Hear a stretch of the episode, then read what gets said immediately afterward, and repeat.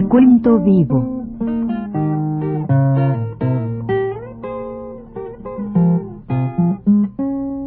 Mis décadas.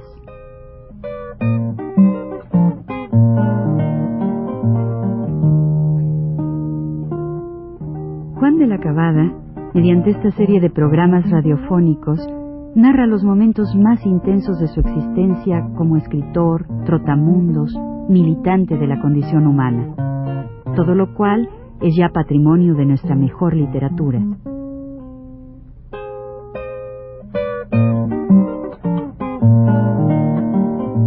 Con ustedes, Juan de la Cabada.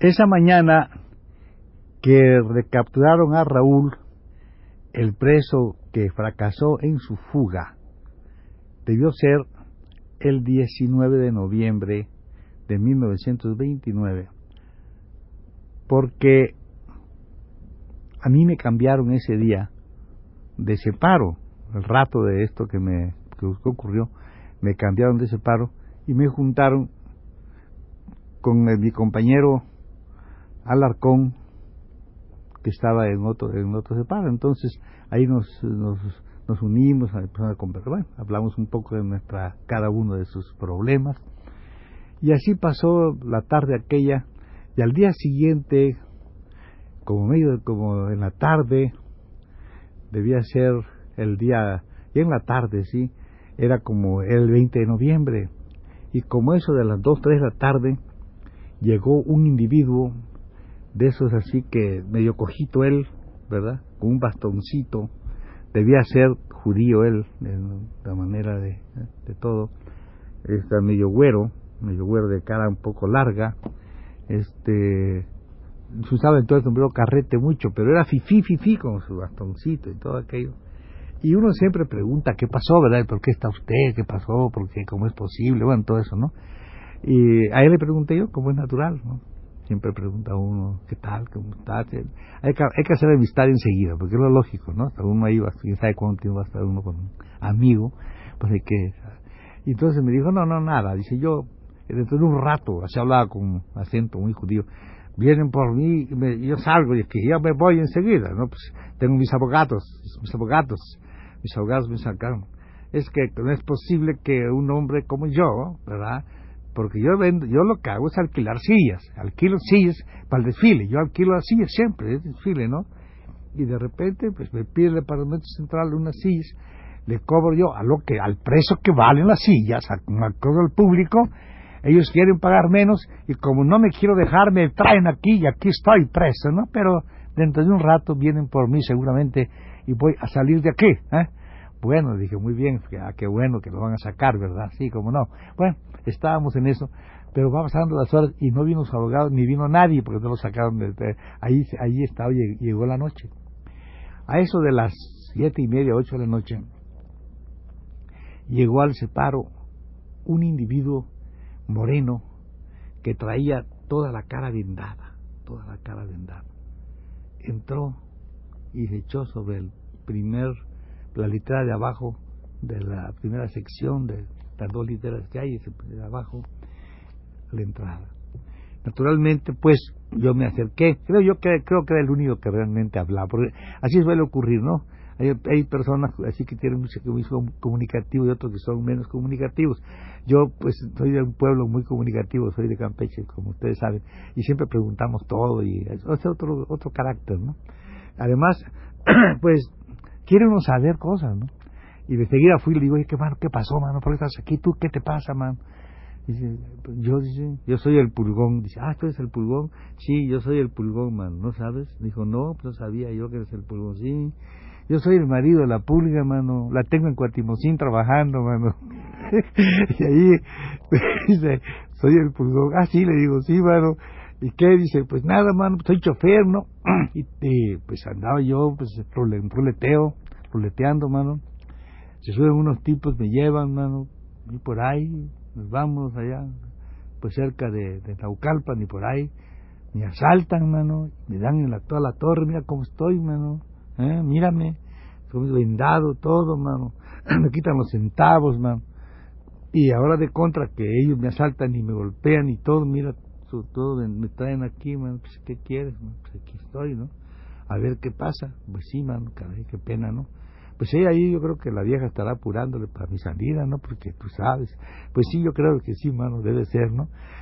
bueno, entonces el cuate, este, este cuando de repente llegaron por él, ¿no? El pulgón, y pues ya eh, lo, lo sacaron un rato y se fue.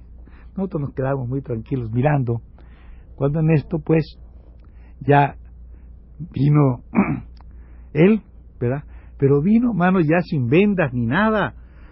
Venía completamente con la cara limpiecita, limpiecita, no tenía nada en la cara. Y entonces le pregunto, ¿qué, ¿qué pasó, mano? ¿Qué pasó? Y dice, pues, ¿qué va a pasar, man? Pues, ¿qué va a pasar? Pues estos, estos, estos, estos carnales, ya ves cómo son. Pues, me andan diciendo, ¿sabes qué me dicen? ¿Qué digo? ¿Qué, ¿Qué, creen que yo voy? Yo soy yo soy de buena sangre, man. Pues, ¿Qué quieren que va a durar? A mí no me dura nada. ¿Que dónde está mi cicatriz? Yo no tengo cicatriz, no tengo nada. Pues, ¿Cómo voy a, cómo voy a tener cicatriz? Yo soy de buena sangre, man. Pues, ¿Qué creen estos? Que a mí me va a durar eso. No me dura nada de esto, man. Pues, ni qué. Ellos tendrán cosas que yo no. Y por eso, mano, ¿y qué? Ahora andan diciendo, mano, que yo soy el que asalté a los otros, mano. que yo soy el que, los asalté. Mira tú nomás a, a dónde me salen, mano. Pues fíjate nomás. Y ahí me tienen aquí, me, aquí estoy. Pues a ver, a ver qué pasa, ¿no? Ahora van a venir aquellos y van a decir lo contrario, que yo los asalté, fíjate, mano. Eh, bueno, ahí nos quedamos muy tranquilos, bueno. Ya llegó la, y esa era como las nueve o nueve y media, cuando ocurrió esto. Y yo estaba en, en una en una litera de las de, las la siguiente de él no pero la de abajo también y el, el señor este el judío el, el compañero este de las sillas el alquilador de sillas ah, tenía todas las manos el de las sillas tenía su bastoncito su sombrerito muy bien su traje muy bien puesto un fistol que traía y traía las dos manos cuajadas de brillantes las dos manos cuajadas de brillantes entonces él se sentó enfrente de mí, pero ¿sabes cómo? No sé si ustedes, bueno, ojalá nunca sepan lo que es estar en la cárcel cuando empiezan a sonar las horas y las horas que van pasando y uno va sintiendo las, la una, las dos, las tres, las horas, porque es muy importante el tiempo para uno que está así. Y cualquier detalle, ¿no? El ruido de una cosa a tal hora determinada, vamos, todo eso se va sintiendo, se va sabiendo. Y lleva yo bien contando nomás las horas, pasaban las diez, pasaban las once, pasaban las doce y, empezó la una. Y aquel hombre de enfrente de mí, el judío, sentado, acurrucado, sentado así, con la barbilla puesta en su bastón, así sentadito. Entonces yo en voz baja me acerqué y le dije, oiga, digo, ¿qué pasa? ¿No va a dormir? Digo, es necesario dormir, ¿verdad? Duérmase, ¿no? Y entonces me hace una seña y con el dedo índice me señala al pulgón y dice, en voz baja, dice, ese, ese, dice, ese, ese, no, no solo quita, quita anillos, sino que corta mano a lo mejor, corta la mano. Entonces él estaba pendiente y no durmiendo a la noche, pensando nada más que aquel le podía cortar, cortar los dedos. Y el otro, este, y el de cambio el pulgón estaba roncando, pero como si nada, unos ruidos terribles de sus ronquidos, no le importaba nada. Así estuvimos allí días, bastantes días, unos cuantos, creo yo, porque un buen día me llamaron el señor Meneses era jefe de agentes y me llamaron, a mí ya Alarcón, fuimos los dos.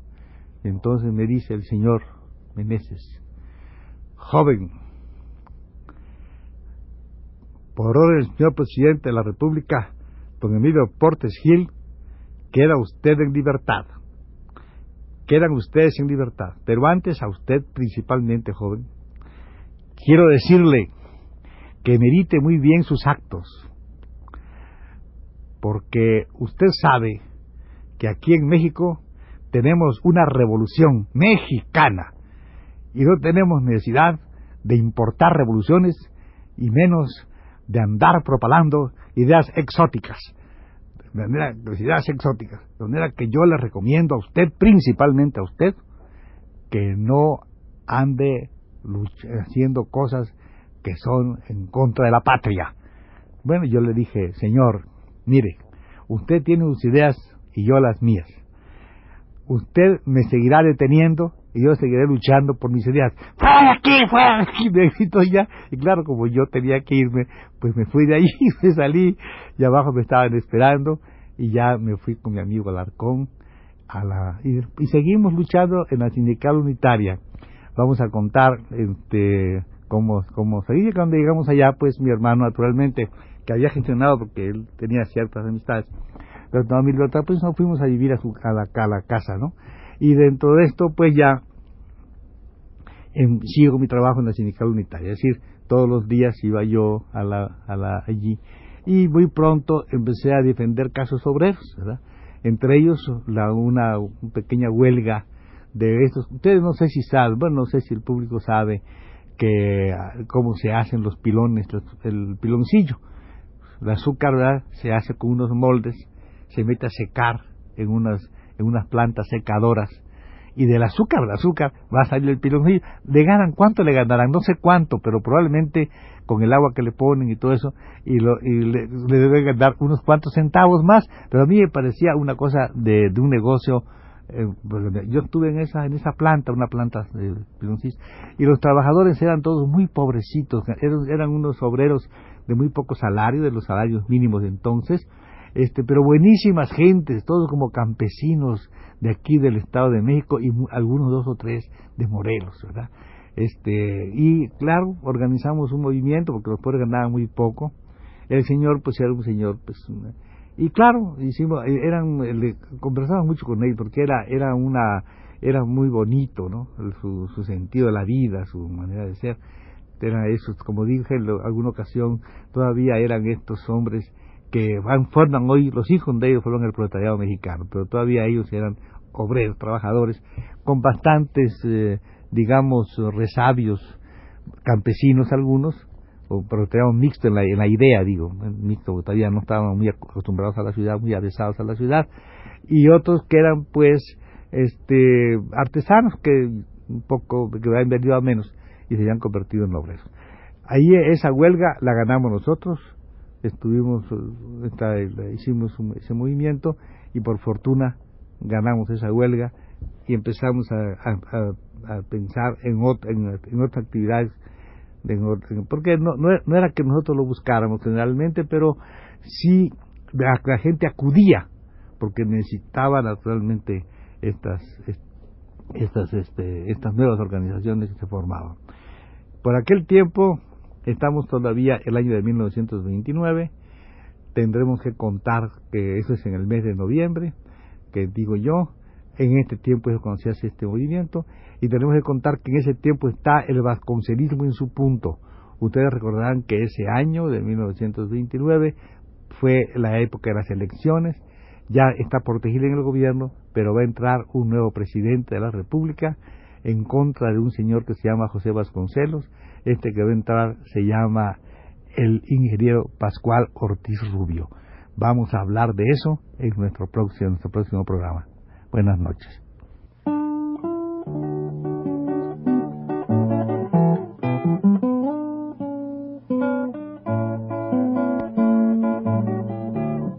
Radio Universidad presentó Recuento Vivo